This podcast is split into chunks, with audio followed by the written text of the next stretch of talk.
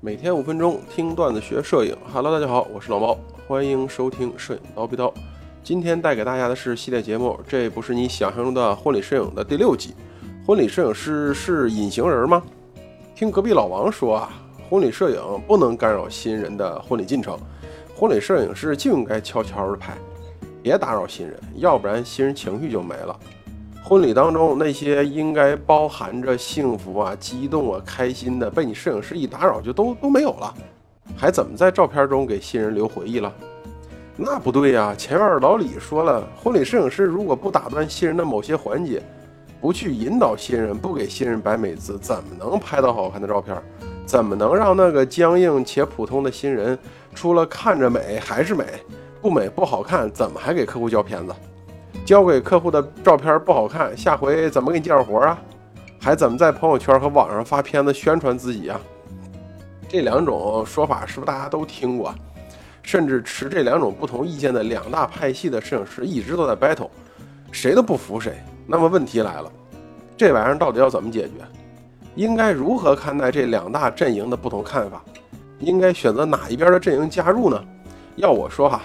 作为成年人的咱们这些婚礼摄影师才不会做选择，我们两边都要。会不会有的人说老毛你这墙头草啊，两边都巴结？大家稍安勿躁啊，听我仔细给大家说说，大家就明白了。其实呢，本着完全纪实理念的婚礼摄影师的确没错啊，我们是不应该去干扰新人。原本人家都已经这面转上泪花了，您这一句美女看我这儿，不但好照片没了，整体的婚礼的气氛也都没了。想纯纪实的婚礼摄影，实际上是受老外的这些婚礼的影响啊。大家也都想拍到像老外那样自然啊、幸福啊、开心的片子。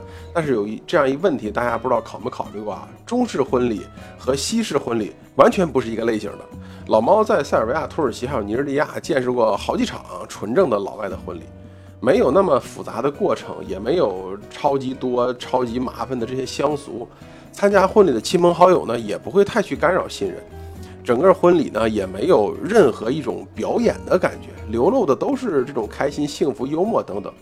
但是到了咱们中国式的婚礼呢，会有很多的风俗啊，会有很多很多的事儿要新人去做，两方的新人都是大早上三四点钟就起来忙。我问过我拍过的很多婚礼客户啊，婚礼这一天到底什么感觉？你是幸福吗？开心吗？还是有什么别的？结果答案出奇的统一啊，就是啥感觉都没有，就是感觉累、困，我就想赶紧把这事儿办完，然后回去睡觉去。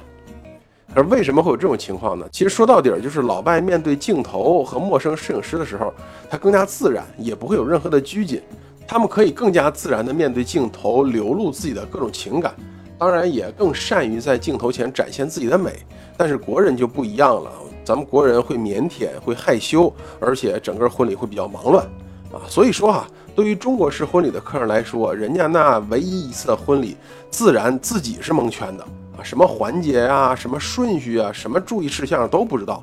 所以作为婚礼摄影师来说，咱们一定要适当的去指导引导一下新人，比如说跟新人说，哎，咱们家里换一个亮一点的灯啊，换一个亮一点的灯带，换一亮一点的灯管，光线会好一点，方便化妆也方便拍摄，这样拍出的照片才是那种皮肤白嫩才好看的啊。再比如说。家里面应该适当整理一下，这样避免咱们有些物品找不到，也能让我们拍照的时候整个背景看着更干净。啊，当然我们在给新娘拍摄肖像照的时候，也可以跟新娘说：“来来来，美女，咱们可可不可以来这个窗口？”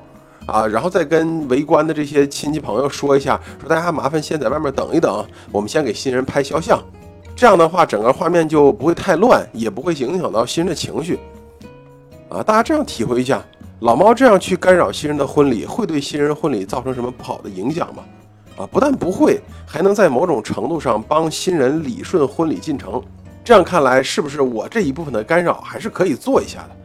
不算这一部分的话，那些需要我们计时抓拍的部分啊，我们自然还要去努力的抓拍，算计好各个环节啊，然后做到预判去抓拍，或者叫计时拍摄那些欢乐的、激动的、幸福的画面。